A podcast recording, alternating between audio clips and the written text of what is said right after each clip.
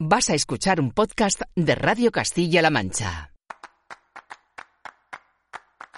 Tiempo de Toros con José Miguel Martín de Blas. Aquí estoy. Buenas noches. Tiempo de Toros en Radio Castilla-La Mancha. Hace una semana en este programa estaba Daniel Luque. Ahora, con la Puerta del Príncipe de Sevilla, también.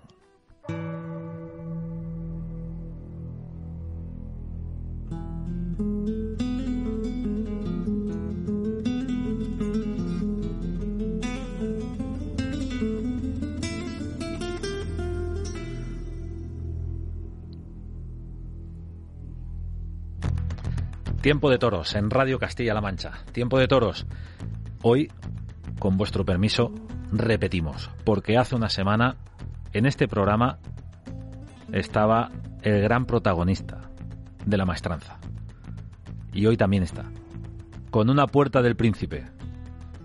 Daniel Luque, buenas noches. Buenas noches. ¿Cómo estás, Daniel? Bueno, la verdad que muy contento y y bueno, todavía un sueño, sueño hecho realidad y, y bueno, de todos, estos años de, sacrificio y de lucha y de, y de trabajo, pues al final el toreo tiene estas cosas, la recompensa. La recompensa a, a la fidelidad a un concepto y también al, al mantenerte firme en, en, algo que se asemeja mucho a una, a una gran remontada, ¿no?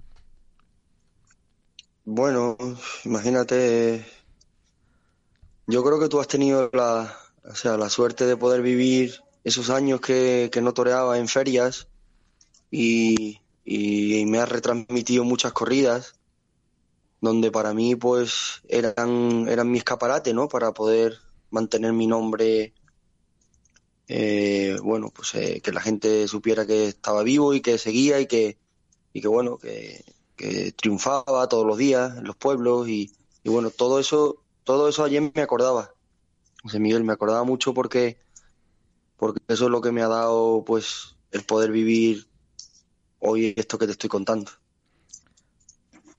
Bueno, pues es un orgullo que, que, un torero como Daniel Luque, puerta del príncipe el pasado jueves en la maestranza, en la Feria de Sevilla, en, en tu tierra, en, la plaza que, que, supongo te habrá quitado el sueño tantas tardes, bueno, pues que, tengas ese pensamiento a, esos momentos en los que había que mantenerse, eh, también que el, que el público siguiera escuchando tu nombre, pero por otro lado también seguir avanzando en el contacto con el toro, en el entender al toro, en el decantar todavía más tu tauromaquia. Fíjate aquel año de, de bueno de la corrida de Ciudad Real, ¿te acuerdas de Vitorino? Extraordinaria. Todo eso, todo eso, todos esos triunfos. A mí eso, eso era mi Madrid y mi Sevilla, si no lo tenía.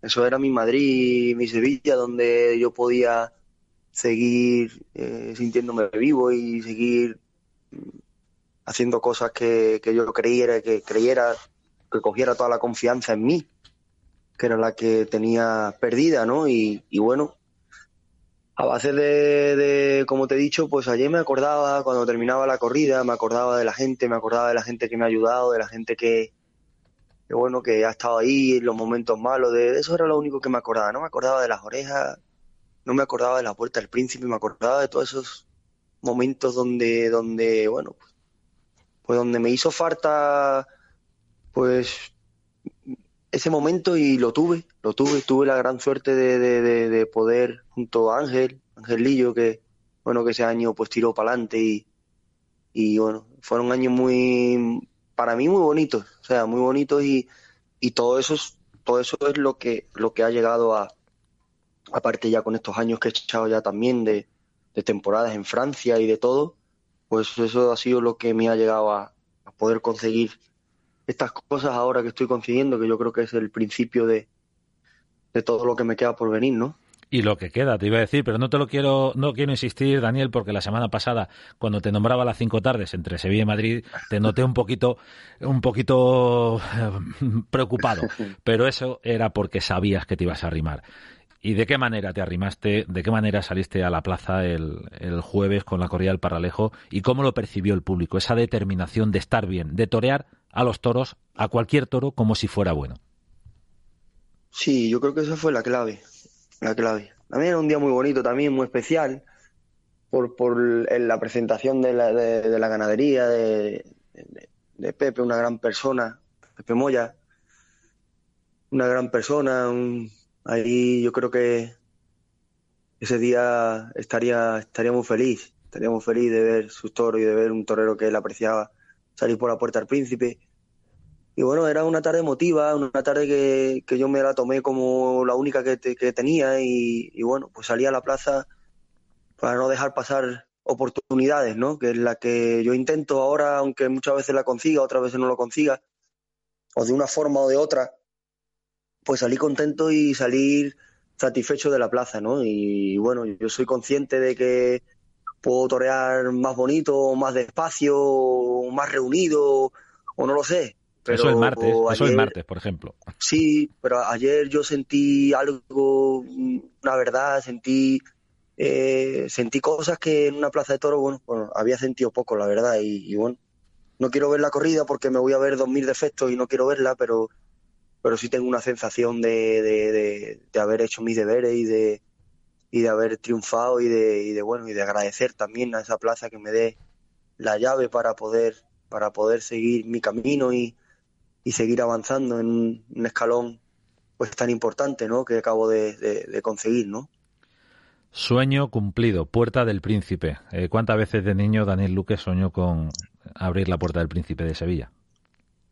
Pues imagínate, y sobre todo de Miguel ya más que la Puerta del Príncipe, era la losa que tenía de, de que todo el mundo me tuviera esa presión de que yo tenía que salir por la Puerta del Príncipe y que yo tenía que salir y que yo tenía que salir. Como si fuera fácil. Yo tenía una, una loza, una presión todos los días. Yo no, yo salía a plaza sin, sin ser yo, sin sin poder expresarme bien por, por, por, por, la, por la atención, ¿no? Y por el compromiso de siempre, ¿no? Y ayer pude ser yo, me liberé y, me daba igual salir mal que salir bien, pero, pero al final me salió lo que tenía dentro y, bueno, la vida es justa. Al final la vida es justa y la suerte viene cuando tiene que venir y, y las cosas vienen cuando, cuando tienen que venir. Que la inspiración te pille trabajando, como decía Picasso, y sobre todo si se tienen esas condiciones, pues eh, vamos a mostrarlas al gran público, como ha hecho Daniel Luque. Daniel, muchísimas gracias por estar en este tiempo de toros de manera consecutiva, dos domingos consecutivos en, en la radio, en Radio Castilla-La Mancha, ahora como triunfador en esa primera cita en Sevilla, Puerta del Príncipe. No insistiré mucho, te quedan, te quedan cuatro. Sí, tú sabes siempre que, que tú, te tengo un cariño especial y aparte siempre sabes que te dicho que siempre tienes muy buen bajío. Sabes que los toreros nos agarramos a muchas cosas de esas, ¿sabes? Aunque muchas veces es una tontería, pero, pero bueno, fíjate que el otro día la conversación que tuvimos, ahora la puerta del príncipe, cada vez que me televisabas una corrida siempre cuajaba un toro, siempre tenía suerte. No sé, ojalá que sigas siguiendo este, este feeling y, te agradezco pues, que en todos esos momentos que, que has tenido que tirar para adelante, pues has tirado y te lo agradezco de corazón. Gracias a ti, Daniel Luque, un torero de Puerta del Príncipe. Suerte en lo que viene. Estaremos muy pendientes. Muchas gracias, Miguel. Un abrazo muy fuerte.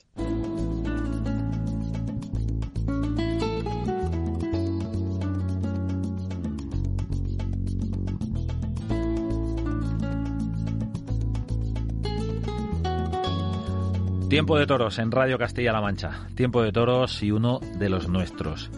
El próximo sábado, día 7, hay una cita importantísima, tradicional, solidaria, en la Plaza de Toros de Albacete. Ya sabéis, el Festival del Cotolengo. El cartel está integrado por toreros de la tierra, toreros de Albacete. Rubén Pinal, Miguel Tendero, Sergio Serrano, los novilleros José Fernando Molina, Jesús Moreno y Francisco José Mazo con diferentes ganaderías. El primer torero del cartel es Rubén Pinar. Rubén, buenas noches. Hola, ¿qué tal, José Miguel? Buenas noches. ¿Cómo estás?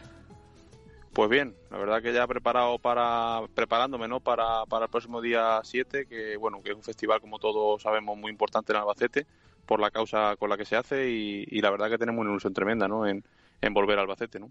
Volver a Albacete, volver a tu plaza eh, el año pasado vaya lío ¿eh? con la corrida de Victorino. Sí, yo creo que ha sido una de las tardes que más marcan en la carrera de un torero y, así ha sido para mí en esa tarde. y, también a nivel de, afición, ¿no? Yo creo que lo que allí se vivió, pues va a quedar para el recuerdo durante mucho tiempo, ¿no? Ese mano a mano, trepidante, la corrida Victorino, Rubén Pinar, Sergio Serrano, los dos a hombros por la Puerta Grande en la feria, eh, una corrida que fue líder de audiencia en esta casa en Castilla-La Mancha Media y que tuvo una repercusión extraordinaria. Ahora volvemos a, a ese eco, a esa tarde de los victorinos. ¿Qué significa para ti, Rubén, el Festival del Cotolengo? Torear en una cita que de alguna manera puso en pie el gran Damaso González? Pues bueno, para todos los toreros de Albacete es un día especial, ¿no? Porque es una causa en la que eh, se debe apoyar siempre. Albacete es tierra de toreros y, para Albacete y, para, para los toreros de Albacete yo creo que es un día especial porque la causa que promovió el maestro Damaso pues creo que ha dado pues muchas eh, alegrías en cuanto a, la ayuda social que se hace y, bueno pues he tenido la oportunidad de conocer el cotolengo desde dentro y, es una causa que lo merece y luego te ayuda a sentirte mejor contigo mismo no es muy bonito es un festival benéfico de lo de verdad totalmente totalmente porque cuando se conoce el destino de lo que se recaude, eh, cuando se sabe que la ayuda es eh, cierta, eh, hay otro espíritu, ¿no? Impera otra, otra forma de, para empezar, de, apuntarse, de prepararse, de ilusionarse con una cita que en el fondo pues es desinteresada por parte de los toreros que exponéis vuestra vida, vuestro arte de una manera totalmente altruista. Totalmente, ¿no? Y luego también cuando se realiza el festival y, te sientes como que has colaborado, que has eh, aportado tu granito de arena, eh, como persona, yo en mi caso te puedo decir que me siento muy realizado y, siento una paz conmigo mismo muy importante, ¿no? Que quizá con el paso del tiempo es cuando te das cuenta, ¿no? De, cómo eh, funciona la vida y, de que estas cosas son realmente las que te llenan y, te hacen seguir adelante, ¿no? Porque estás haciendo un bien junto con todos los toreros y con todos los que se implican en el festival, ¿no? Es una cosa muy bonita un festival, el del Cotolengo, el próximo sábado día 7 con ese cartel, cartelazo de toreros eh, de Albacete en este caso, eh, que, luego de luces pues tenéis vuestra rivalidad también, por supuesto. Sí, hombre, siempre hay rivalidad, ¿no? Con, todos, pero bueno, por mi parte de una forma sana, ¿no? Eh, y también te lo digo porque cada uno de los toreros que vamos a hacer el festival, te hablo también de los matadores más que de los, de los novilleros que están pues empezando en esta difícil profesión, ¿no? Pero pero sí que es verdad que una, una rivalidad sana porque todo a todos nos está costando mucho a escalar eh, escalar pequeños peldaños y llevamos una lucha muy muy muy fuerte no entonces yo creo que, que lo que hayamos conseguido o lo que estamos consiguiendo poco a poco pues nada nadie de los que estamos anunciando nos lo, nos lo están regalando y yo creo que eso hace que pues que haya una rivalidad sana y también que Albacete se sienta afortunada en cuanto a, a los toreros que tiene no porque son toreros que que se lo están ganando día a día a pulso, ¿no? Para empezar, y como ejemplo de esa escalada y de esa dificultad, eh, Rubén, eh, no estás en Madrid, no estás en San Isidro. Sí, bueno, de manera sorprendente, ¿no? Porque, bueno, eh, en principio se contaba con nosotros y luego, pues, cosas que pasan, ¿no? Que, bueno, que vienen así las cosas. Sabemos muchos toreros que, que, merecemos estar y todos los que están lo merecen, por supuesto. Y en este caso, pues, me he tenido que quedar fuera, ¿no? Pero bueno, dicen que las cosas pasan por bien y, bueno, pues ya llegará, la plaza no se la llevan e intentaremos estar lo antes que se pueda en las condiciones que creo que, debemos estar, ¿no? ¿Ha sido un problema de condiciones? No, ha sido un problema de planteamiento, ¿no? Por parte de la empresa, yo creo, ¿no? Y bueno, pues creo que confeccionar Madrid es muy difícil, no es nada fácil y, bueno, cuando y más en este año, ¿no? Que, todo vuelve un poquito a la normalidad y, todos queremos estar en Madrid, ¿no? Entonces, dentro de que creo que es injusto, pero también entiendo que, todos los que están eh, lo merecen estar, ¿no? Entonces yo creo que ahora mismo hay que tener paciencia, hay que saber esperar y, sobre todo que cuando se vuelva a Madrid, pues Rubén Pinar tiene que dar la cara y demostrar que yo también merezco estar ahí, ¿no? Yo creo que esa es la, la, mentalidad y la clave de, del éxito en, en, este momento para mí, ¿no? Rubén, eh, ¿ha habido alguna tarde en la que no hayas dado la cara en las ventas? Pues yo creo que sí. Yo creo que sí, porque eh, siempre he intentado dar lo mejor de, mí, pero cuando tú analizas una tarde y cuando, cuando las cosas eh, han salido bien, pero no han salido bien, y luego lo recapacitas y lo piensas y lo hablas con tu gente de confianza, pues siempre hay momentos en los que siempre se puede dar más de sí, ¿no? Y a lo mejor más de sí es llegar al límite de que de que pueda sufrir algún percance, ¿no? Como me ha pasado también, ¿no? Entonces yo creo que, que si eres autocrítico contigo y quieres eh, funcionar de verdad, yo creo que ha habido tardes en las que he podido dar un poquito más de, sí, ¿no?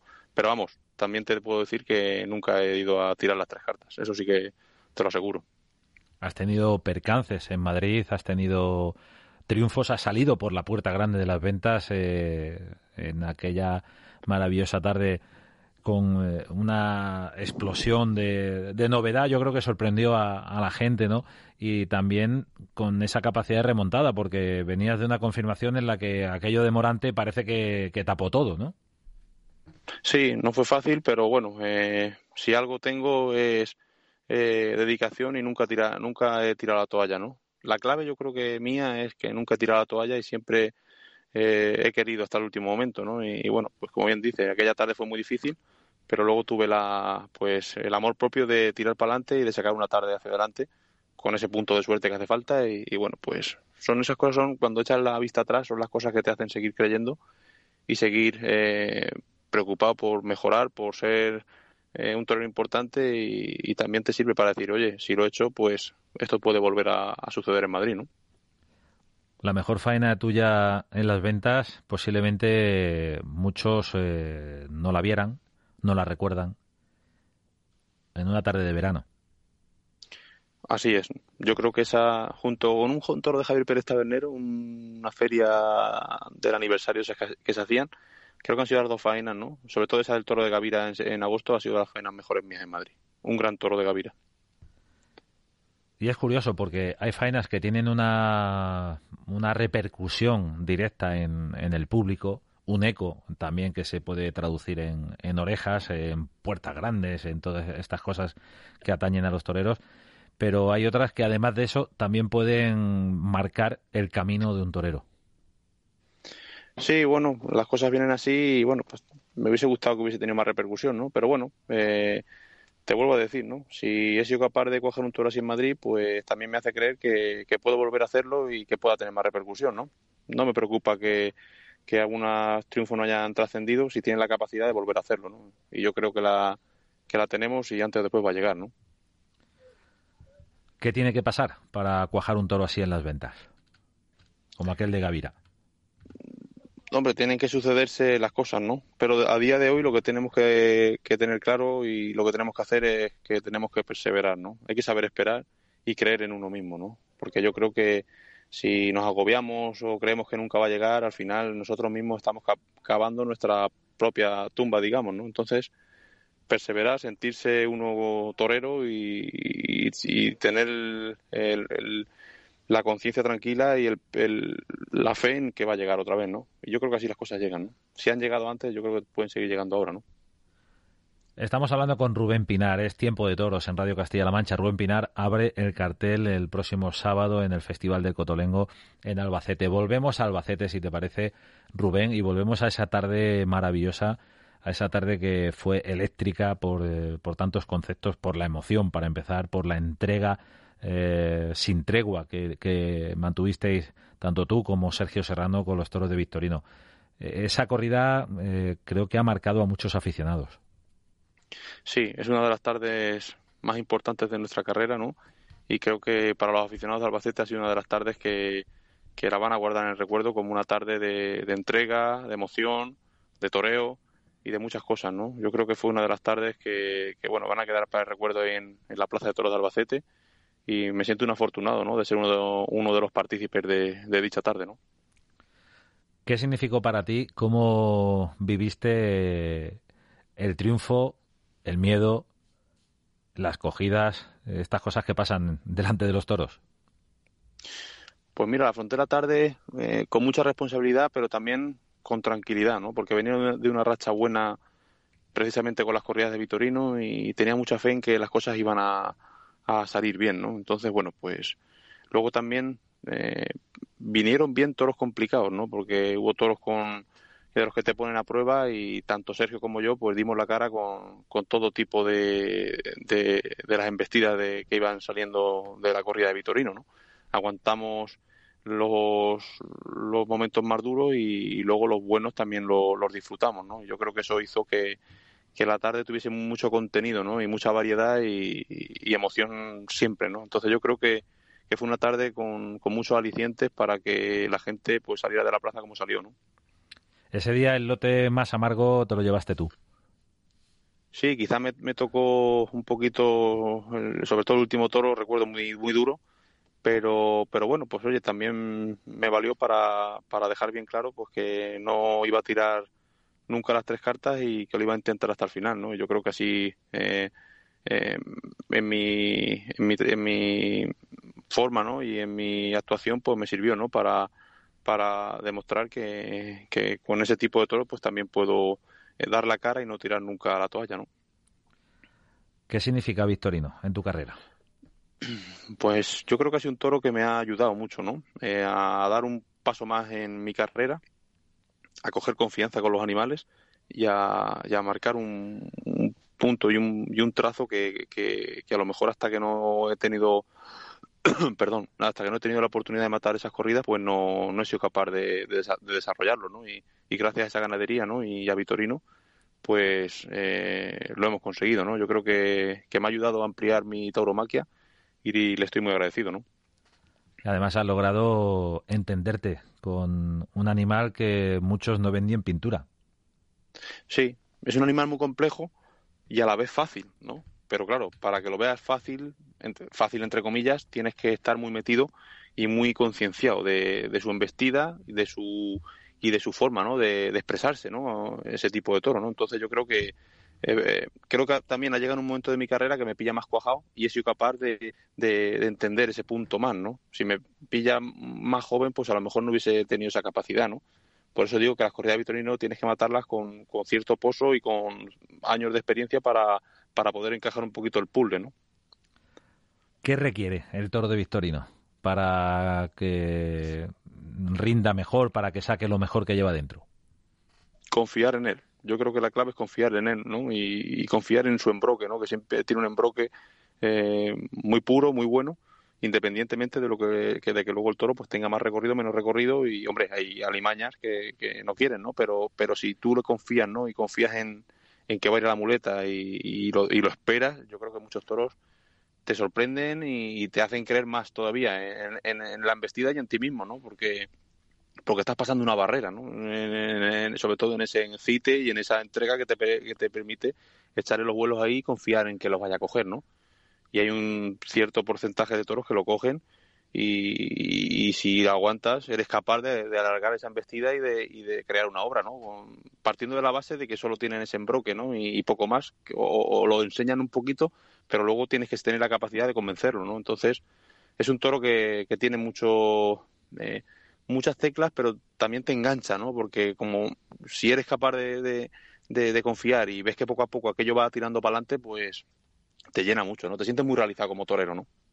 Estamos dando muchas vueltas a, a, la cuestión, lo está explicando perfectamente Rubén Pinar, hay que confiar, hay que aguantar, hay que confiar en el toro, eh, hay que echarle la muleta, pero en el fondo se traduce en tener el valor suficiente para, para hacer eso, Sí, bueno, también, ¿no?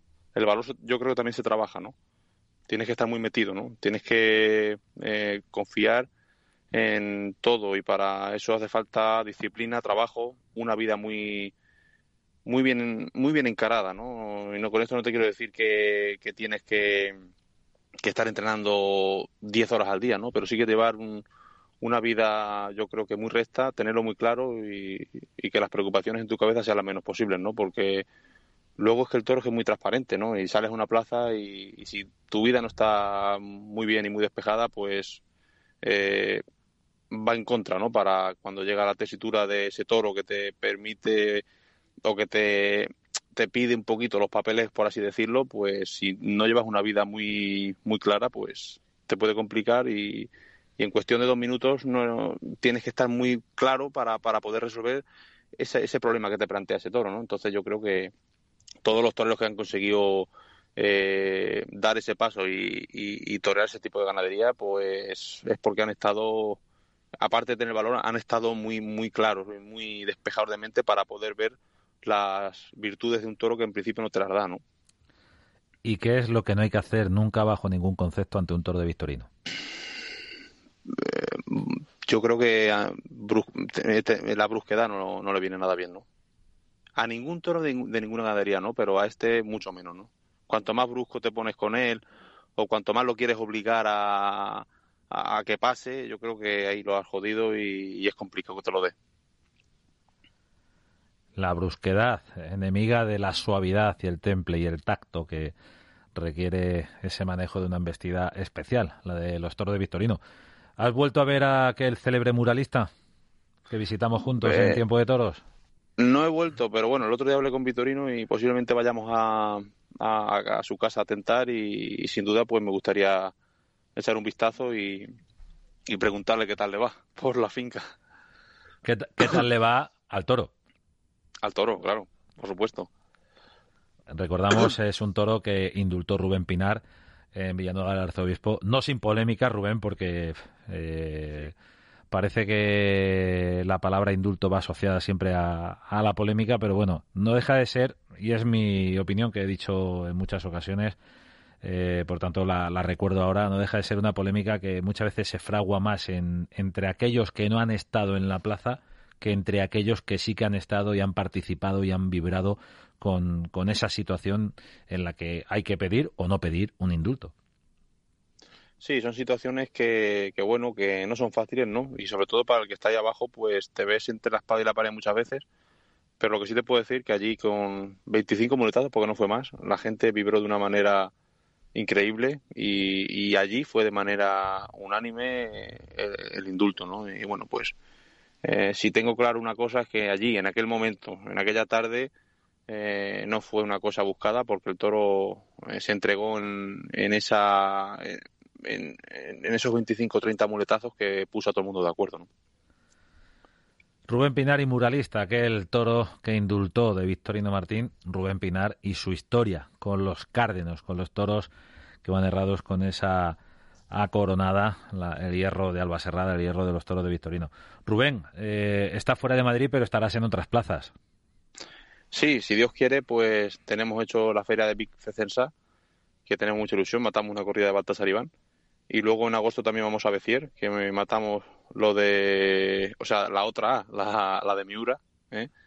Así que, bueno, pues tenemos dos ferias que en Francia que son muy importantes y también a sabiendas de que si las cosas ruedan, pues nos puede abrir un poquito también el mercado por allí y bueno, somos muy conscientes de eso, ¿no? Y por eso nos estamos preparando al, al 100% y, dando pues todo lo que podemos para llegar lo máximo, o sea, de la manera mejor preparada a, esas citas, ¿no? ¿Hasta qué punto, Rubén, es duro el camino de esas corridas duras? Yo creo que depende del momento del torero, ¿no? Yo creo que eh, si este planteamiento lo tuviese cuando tenía 20 o 22 años, me hubiese costado mucho, eh, por lo menos, llegar con la mente o con la preparación que, que, que, tengo ahora, ¿no? Sobre todo también basado en la experiencia, ¿no? Que, que adquieres con el paso del tiempo, ¿no? Entonces, ah, a lo mejor antes lo cogería con una presión y una responsabilidad muy grande y ahora pues esa responsabilidad, pues con la experiencia y mi confianza y mi oficio, pues hace que, también vaya con mucha ilusión de que aquí pasen las cosas, ¿no? También hace falta la suerte, ¿no? Pero creo que, me apetece, me apetece ir a esas corridas porque creo que a poco que las cosas salgan, pues podemos eh, obtener un triunfo con ellas, ¿no? Bueno, con los Miuras tienes una ventaja porque te habrá dado muchos consejos eh, Dávila Miura, ¿no? Que eh, habla, con los toros y dice, oye, van a, ser así o asar. No, la verdad que es una casa también que se porta fenomenal conmigo. Y bueno, cuando vamos al campo y vamos a la ganadería a tentar y tal, eh, son, son gente que, bueno, que te dicen los pros y los contras de la ganadería. Y, bueno, y, el trato es muy llano y, y, con mucha naturalidad, ¿no? Yo eso lo valoro mucho. Rubén Pinar, torero, muchísimas gracias por estar en este tiempo de toros, por contarnos eh, tus experiencias, tus sensaciones. Suerte en la temporada, suerte junto a todos tus compañeros, los toreros de Albacete, en el Festival del Cotolengo el próximo sábado. Muchas gracias. Muchas gracias, José Miguel, y enhorabuena a Castilla-La Mancha porque la labor que se hace tanto en radio, televisión y demás es muy grande y me siento afortunado de ser manchego. Rubén Pinar, orgullo de ser manchego. Gracias por estar en este tiempo de toros y gracias también a Daniel Luque tras la puerta del príncipe de Sevilla. Buenas noches.